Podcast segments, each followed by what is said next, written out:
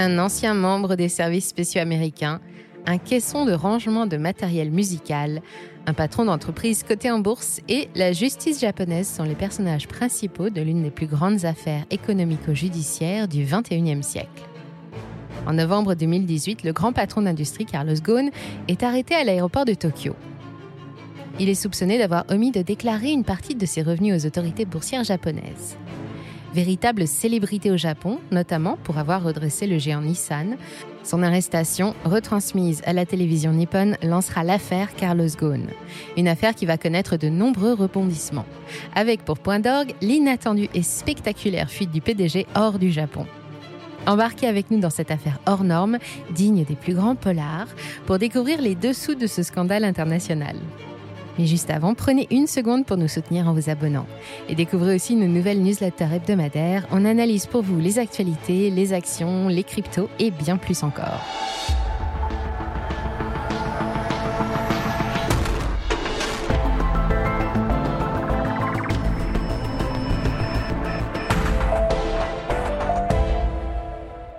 Carlos Ghosn est né en 1954 au Brésil de parents originaires du Liban. Il est le parfait exemple du patron d'industrie moderne, maître de sa communication. Diplômé de Polytechnique et de l'École des Mines, il commence son parcours chez Michelin, le manufacturier pneumatique. Au cours des 18 années qu'il va passer dans l'entreprise, il va en faire le numéro 1 mondial du pneu, notamment en pilotant l'achat du principal concurrent de Michelin, Uniroyal Godrich, en 1990. En 1996, fort de ses succès, il rejoint Renault en tant que directeur général adjoint. Après ses restructurations réussies au sein de Michelin, il vient au chevet de la marque aux losanges. Le but est simple, redonner un élan au constructeur automobile. Surnommé Cost Killer, comprendre le tueur de coûts, Carlos Ghosn ne craint pas d'opérer des réductions drastiques dans les frais de personnel, les coûts des achats, ou bien encore de procéder à la fermeture d'usines, ce qui entraîne des licenciements. En 1999, il gère la prise de participation de Renault dans Nissan Motors, géant de l'industrie automobile japonaise au bord du gouffre à l'aube du nouveau millénaire. Tout en restant à son poste de numéro 2 de chez Renault, il devient en 2001 le PDG de Nissan. Avec Ghosn à sa tête, il ne faudra pas longtemps pour que Nissan éponge sa dette et qu'il fasse fortement progresser le bénéfice net de l'entreprise. Sa réputation de tueur de coups ne fait que s'accroître.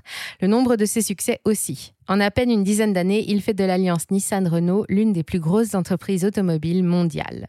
Au moment de son arrestation, un véhicule sur neuf produits dans le monde sort de l'une des usines de l'Alliance. En 2005, il prend la succession de Louis Schweitzer à la tête de Renault. Puis il devient successivement président du conseil d'administration de Nissan en 2008 et de Renault en 2009. Carlos Ghosn devient ainsi le premier patron à être simultanément à la tête de deux entreprises du Fortuna Global 500. Une telle concentration de pouvoir crée forcément des inimitiés, parfois au sein même des entreprises qu'il dirige, notamment du côté japonais de l'Alliance qui s'impatiente devant la toute-puissance de Carlos Ghosn. Et c'est après presque 20 années à la tête de cette alliance que le 19 novembre 2018, à son arrivée sur le sol japonais, l'histoire d'amour entre Ghosn et le Japon prend fin brutalement. Des documents envoyés par un lanceur d'alerte à la direction de Nissan catapultent une enquête interne du constructeur automobile sur son patron. Les conclusions de celle-ci amènent donc la justice japonaise à se pencher sur le dossier. Carlos Ghosn aurait omis de déclarer une grande partie de ses revenus au fisc japonais sur la période 2010-2015. Les événements se suivent ensuite en cascade. Le 22 novembre, Carlos Ghosn est révoqué de son poste de président du conseil d'administration et de PDG de Nissan. Le 26 novembre, c'est du conseil d'administration de Mitsubishi, un troisième constructeur qu'il dirigeait lui aussi au sein de l'Alliance, dont il est limogé. À cet instant, il n'y a que Renault qui continue de soutenir son président en mettant en avant la présomption d'innocence. Le 10 décembre 2018, deux semaines après la mise en scène de son arrestation par les autorités japonaises, Carlos Ghosn est mis en examen pour dissimulation de revenus. La chute du grand patron de Nissan Renault est vertigineuse. En trois semaines, Carlos Ghosn est passé de PDG de la troisième force industrielle automobile mondiale à prévenu, mis en examen. Et malheureusement pour lui, la descente aux enfers ne va pas s'arrêter là. Il va être une nouvelle fois accusé quelques jours plus tard d'avoir voulu couvrir des pertes de ses investissements personnels par le constructeur japonais. Et des accusations, il va y en avoir encore, tant et si bien qu'au cours de son passage entre les mains de la justice japonaise, il sera mis en examen quatre fois. En janvier 2019, le 24, Carlos Ghosn donne sa démission du groupe Renault. Quelques jours auparavant, sa demande de libération sous caution était refusée. À partir de ce moment-là, le fisc et la justice française vont décider d'eux aussi enquêter sur les activités de Ghosn, bien qu'il ne soit plus résident fiscal français depuis le début de la décennie 2010. Et en février, le coup près tombe. Renault communique à la justice française ses doutes sur des événements payés par la marque aux losanges. C'est le volet du scandale du château de Versailles. Indépendamment des poursuites au Japon, la France, elle aussi, va mener une enquête sur les présumées malversations de Carlos Ghosn. En octobre 2016, Carlos Ghosn se marie. Pour cela, il réserve des parties du château de Versailles. La réception est menée par un personnel en tenue d'époque inspiré du film Marie-Antoinette. Coût de la soirée estimé à 50 000 euros. Petit problème, c'est une soirée à titre privé, mais le château de Versailles communique sur le fait que la prestation a été enregistrée en contrepartie du mécénat de Renault. En effet, le constructeur automobile mécène le château de Versailles pour un montant d'un peu plus de 2 millions d'euros. Et dans le cadre de cet accord, Renault peut avoir accès à des contreparties de la part du château à hauteur de 25% du prix du mécénat. Si les faits sont avérés et que Renault a payé pour une prestation du mariage de Carlos Ghosn, ce dernier risque alors d'être mis en examen pour abus de biens sociaux. Et le volet du château de Versailles n'est pas fini. Il y a un deuxième acte, ou plutôt un premier, parce que les origines de celui-ci remontent à 2014. Cette fois-ci, le jour des 60 ans de Carlos Ghosn. Comme ce sera le cas en 2016, des salles du château et du personnel sont réservées pour l'événement. Mais le carton d'invitation dit bien que le repas est à l'honneur des partenaires de l'alliance Nissan-Renault. Petit problème, au moment de faire les comptes des invités, seulement deux employés de l'alliance sont conviés. Cette soirée aurait été financée par la filiale hollandaise de Renault-Nissan. Filiale hollandaise qui, après un audit en juin 2019 de la part de Renault-Nissan, révélera plus de 11 millions d'euros de dépenses suspectes de la part de Carlos Ghosn. Retour en mars 2019. Cette fois-ci, la libération sous caution est acceptée par la justice japonaise pour 1 milliard de yens, environ 8 millions d'euros. À ce moment de l'affaire, Carlos Ghosn a déjà été mis en examen plusieurs fois par la justice japonaise, mais son cas est devenu international et des enquêtes sont menées dans plusieurs pays, dont la France, les États-Unis, la Hollande ou encore les Émirats arabes unis. Pour autant, la pression au Japon ne va pas cesser. Il est de retour derrière les barreaux dès le mois d'avril pour des suspicions d'enrichissement personnel et abus de confiance aggravés. Le 25 de ce même mois, il est de nouveau mis en liberté sous caution et sous conditions strictes, avec interdiction de quitter le territoire japonais. Depuis ce jour de novembre où Carlos Ghosn a atterri sur le tarmac tokyoïte, il a passé plus de 100 jours enfermé dans des prisons japonaises dans des conditions très dures. Au pays du soleil levant, il a beau être une célébrité, être le personnage principal d'un manga et avoir réussi à redresser Nissan, il n'en reste pas moins injusticiable comme un autre. Peut-être la justice nippone souhaite-t-elle faire preuve d'un peu plus de zèle à son encontre. Pour exemple de ce zèle, la mise en scène de son arrestation filmée et retransmise à la télévision sans que nous ne voyions jamais Carlos Ghosn à l'écran. La raison en est simple, cette mise en scène est une reconstitution de la véritable arrestation qui avait eu lieu plus tôt dans la journée. Une démonstration de force de la part de la justice qui permet d'alimenter la défense de l'accusé. Pendant tout ce temps, le grand patron n'a jamais modifié sa défense. Il est selon lui victime d'un coup monté de la part des dirigeants de Nissan qui n'auraient pas vu d'un bon œil le projet de fusion entre Renault et Nissan porté par Ghosn, mais aussi du gouvernement français. Désormais sans appui clair, Carlos Ghosn attend la date de son procès et prépare sa défense. Enfin, c'est du moins ce que l'on pensait. À la rentrée 2019, la justice dévoile la date du procès de Carlos Ghosn. Ce sera pour avril 2020. Un an après sa libération sous caution, donc.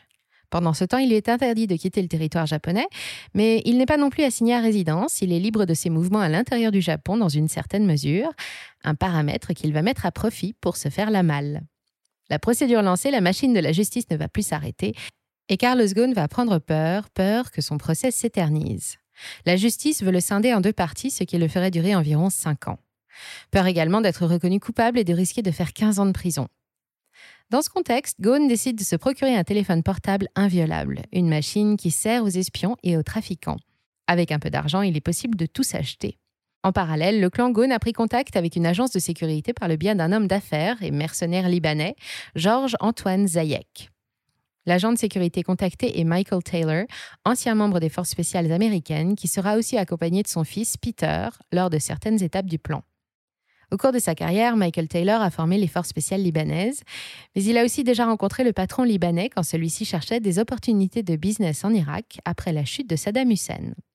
La mission d'exfiltration de Carlos Ghosn ne va pas être une partie de plaisir.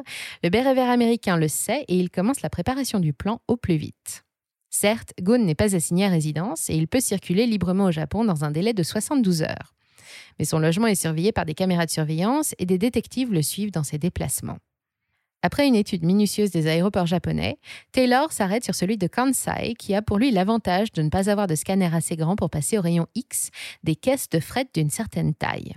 Et justement, les caisses de fret sont un très bon moyen d'exfiltrer le fuyard, car même s'il est petit, il pèse tout de même 75 kg. Ce sera donc dans une caisse qu'il sera transporté. Caisse de musique trouée de façon discrète au préalable pour qu'il puisse respirer. Maintenant, il faut trouver un aéroport d'arrivée qui ne sera pas trop regardant sur la cargaison de l'avion. C'est finalement fait en Turquie, où l'employé d'une agence de location de jet privé, MNG Jet, assure Taylor de son aide. Maintenant que l'agent a trouvé le moyen de faire quitter le pays à Carlos Ghosn, il reste à réussir à lui faire quitter son domicile et rejoindre l'aéroport de Kansai Osaka sans se faire prendre. Taylor va découvrir que les vidéos de caméra surveillance ne retransmettent pas en direct, mais sont visionnées quelques jours plus tard. Et le plan peut être lancé. Dans la nuit du 27 décembre, Carlos Ghosn est réveillé par un message sur son téléphone espion. Taylor lui annonce son arrivée le lendemain et lui donne rendez-vous. De son côté, l'Américain arrive dans la matinée à l'aéroport de Kansai avec à son bord son fils, Peter et Zayek. Ce dernier dit au pilote de faire le plein et de se tenir prêt à partir pour n'importe quelle destination à 11 000 km de distance. L'après-midi du 29 décembre, Taylor, Zayek et Gon se rencontrent dans un hôtel non loin de la gare de Shinagawa à Tokyo. Dissimulé par une casquette, des lunettes et un masque, Carlos Ghosn et ses deux acolytes quittent l'hôtel par une porte secondaire. À 16h30, ils embarquent dans le Shinkansen, un train à grande vitesse à destination d'Osaka. Une fois arrivés, les trois hommes se rendent dans un nouvel hôtel, non loin de l'aéroport de Kansai cette fois-ci. Sur les caméras de surveillance, on voit bien trois hommes entrer et seulement deux ressortir une poignée d'heures plus tard. Mais avec un caisson de musique chacun. Carlos Ghosn est alors très certainement dans l'un des deux. Direction l'aéroport. Taylor fait exprès d'arriver le plus tard possible, une trentaine de minutes seulement avant l'heure du décollage. Dans son rôle de musicien, il explique au contrôle que le concert s'est éternisé. C'est la fin de la journée et la fin du service à l'aéroport et de toute façon, le caisson est trop gros pour être scanné ici. Alors on laisse les deux hommes et leur précieuse cargaison rejoindre le jet privé. Le caisson est placé dans la soute à bagages. L'avion peut décoller en prenant soin de choisir le trajet le plus sûr, entendez par là en survolant des pays qui ne risquent pas de pratiquer l'extradition vers le Japon. À 5h15 du matin, le jet privé, avec Carlos Ghosn à son bord, atterrit à l'aéroport Atatürk d'Istanbul. Il n'a alors plus qu'à rejoindre un autre jet privé depuis le tarmac et 40 minutes plus tard, il s'envole vers Beyrouth et sa liberté. Le 30 décembre 2019, Carlos Ghosn arrive à l'aube dans son pays d'origine, passe le contrôle et peut être heureux de son coup. Il vient d'échapper à la justice japonaise, entre autres, puisque le Liban n'extrade pas ses ressortissants. Au préalable, la justice japonaise avait conservé trois passeports de Carlos Ghosn, un français, un brésilien et un libanais. Mais Carlos Ghosn avait exceptionnellement pu garder un autre passeport français au titre de pièce d'identité, conservé, lui, dans un étui fermé avec code, code connu seulement de ses avocats. C'est donc grâce à ce passeport et une pièce d'identité libanaise qu'il a pu entrer légalement sur le territoire libanais. Dans cette évasion, il y a de nombreux participants, et pour la plupart d'entre eux, l'histoire ne se passe pas aussi bien que ça a été le cas pour Ghosn. Les deux agents américains, Michael et Peter Taylor, ont été arrêtés à Boston en 2020 et extradés vers le Japon en 2021. Après avoir passé dix mois en détention provisoire dans leur pays, les deux hommes ont été jugés coupables et condamnés à plus de deux ans de prison. Carlos Ghosn aurait payé plus de 800 000 dollars dans la préparation du plan et il aurait aussi réglé 500 000 dollars en bitcoin afin qu'ils règlent leurs frais d'avocat. Du côté turc aussi, il y a eu jugement. Le responsable de la location du jet privé et les deux pilotes qui ont fait le trajet Osaka-Istanbul ont tous trois été condamnés à plus de trois ans de prison ferme pour trafic de migrants en bande organisée. Et pour sa part, Georges-Antoine Zayek est introuvable par les autorités depuis cette affaire. Revenons en 2022, l'affaire suit son cours. Même si Carlos Ghosn reste bien entendu au Liban, de peur de se déplacer dans un pays qui pourrait l'extrader vers le Japon. Des enquêtes ont été ouvertes dans 13 pays pour le moment. Au cours de l'année 2021, des juges d'instruction français se sont rendus au Liban afin d'auditionner Carlos Ghosn. Mais la France ne peut mettre en examen quelqu'un qui n'est pas sur son territoire. La justice française a néanmoins émis un mandat d'arrêt international à l'encontre de l'ancien dirigeant de Renault au mois d'avril 2022. Enfin, la justice japonaise, humiliée par la fuite de Ghosn, ne peut pas non plus juger par contumace le patron absent. De quoi le futur de Carlos Ghosn sera-t-il fait? Sera-t-il jugé par la justice libanaise comme lui-même le souhaite ou alors ne sera-t-il jamais jugé? Seul le temps pourra apporter la réponse. Ce qui est sûr, c'est que désormais au Japon, on ne peut plus passer de bagages en soute dans un jet privé sans le faire scanner auparavant. Merci d'avoir suivi cet épisode jusqu'au bout. Si ça vous a plu, on compte sur vous pour le partager autour de vous. Laissez un like ou une bonne note et vous abonner pour être informé des prochaines sorties. Et moi, je vous dis à très bientôt sur Money Radar.